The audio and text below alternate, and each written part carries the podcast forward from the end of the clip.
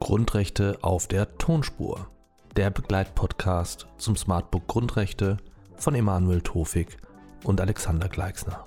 Erschienen im Nomos Verlag. Meine sehr verehrten Damen und Herren, wir kommen zum zweiten Video, das die Dogmatik der Berufsfreiheit nach Artikel 12 Grundgesetz verhandelt. Jetzt geht es um den Eingriff.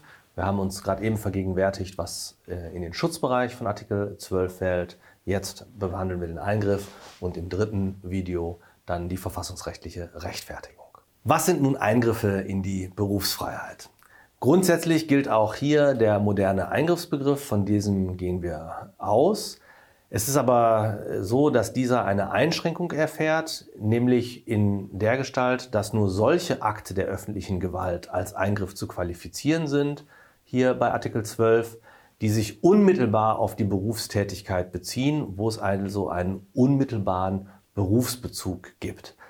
Der Grund dafür ist, dass der Schutzbereich von Artikel 12 schon relativ weit ist und man, wenn man nicht nur auf Akte der öffentlichen Gewalt mit unmittelbarem Berufsbezug zurückgreifen würde, sehr schnell sehr viele Eingriffe zu, zu bejahen hätte, ähm, weil sehr viele Akte der öffentlichen Gewalt in irgendeiner Form letztlich auch ähm, auf Berufe zurückwirken können.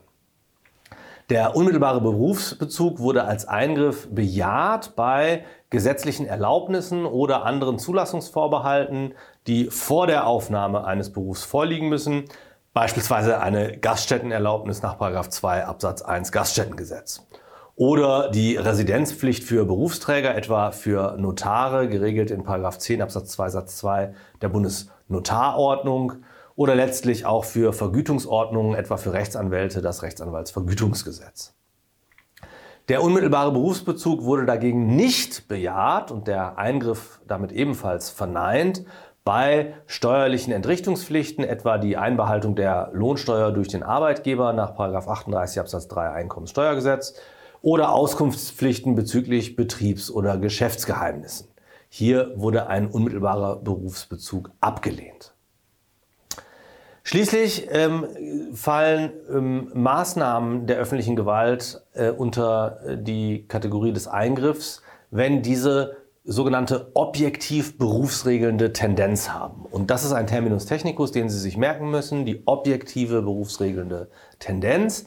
Ähm, das ist ein Streitbereich, äh, sofern Akte, die zumindest Rahmenbedingungen der Berufsausübung verändern, vorliegen, die aber im Übrigen die Berufstätigkeit selbst unberührt lassen, ähm, vorliegen, handelt es sich um solche Maßnahmen mit objektiv berufsregelnder Tendenz.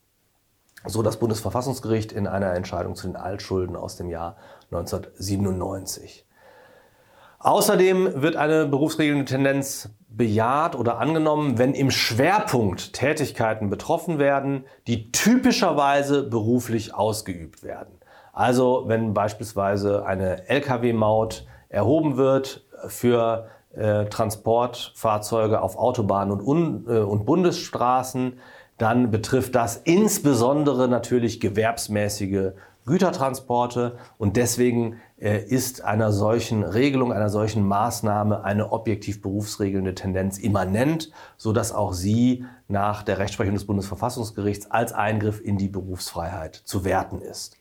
Wie gesagt, in diesem Bereich äh, ist aber einiges strittig. Nur äh, die äh, ständige Rechtsprechung des Bundesverfassungsgerichts äh, anerkennt dieses Merkmal wenn Maßnahmen der öffentlichen Gewalt berufsregelnde Tendenz haben, dass sie dann als Eingriff zu qualifizieren sind. Wann hat ein Eingriff objektiv berufsregelnde Tendenz? Lässt sich das irgendwie allgemein formulieren? Äh, auch hier darf ich wieder zum Besten geben ein Zitat des Bundesverfassungsgerichts aus seiner Entscheidung zum Gentechnikgesetz aus dem Jahr 2010. Ich zitiere wörtlich. Paragraph 16b Absätze 1, 2, 3 und 4 Gentechnikgesetz greifen in die Berufsfreiheit ein. Der Gesetzgeber regelt mit diesen Bestimmungen den Umgang mit zum in Verkehr bringen zugelassenen Produkten, die gentechnisch veränderte Organismen enthalten oder daraus bestehen. Paragraph 16b Absatz 4 und Paragraph 16b Absatz 1 Satz 1 Gentechnikgesetz in der Alternative des Inverkehrbringens knüpfen insoweit unmittelbar an die Betätigung zu Erwerbszwecken an. Die weiteren angegriffenen Bestimmungen weisen jedenfalls eine objektiv berufsregelnde Tendenz auf. Denn sie betreffen typischerweise den erwerbswirtschaftlichen oder gewerbsmäßigen Umgang mit den zum Inverkehrbringen zugelassenen Produkten und verstehen sich in erster Linie als rechtliche Rahmenbedingungen für die Berufsausübung. Soweit das Bundesverfassungsgericht. Was sind nun Beispiele für Eingriffe in die Berufsfreiheit? Ähm, wenn wir äh, den klassischen Eingriffsbegriff zugrunde legen, dann ist beispielsweise der Entzug der Zulassung als Rechtsanwalt durch die Rechtsanwaltskammer ein klassischer Eingriff oder ein gesetzliches Verbot, einen bestimmten Beruf äh, auszuüben oder überhaupt eines bestimmten Berufs. Wenn wir mit dem modernen Eingriffsbegriff untersuchen, was Eingriffe sein können, dann fallen uns hier als äh, Beispiele ein die Abschaffung des gesetzlichen Kündigungsschutzes. Das wäre ein Eingriff, den wir mit dem modernen Eingriffsbegriff zu fassen bekommen.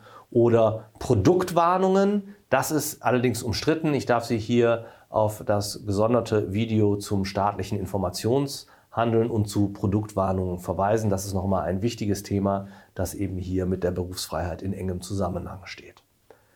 Eingriffe sind jedenfalls nicht Abgabepflichten an die Sozialkassen, Abgaben an beispielsweise die Ärzteversorgung oder die Rechtsanwaltsversorgung oder die Einführung einer neuen Rechtschreibung.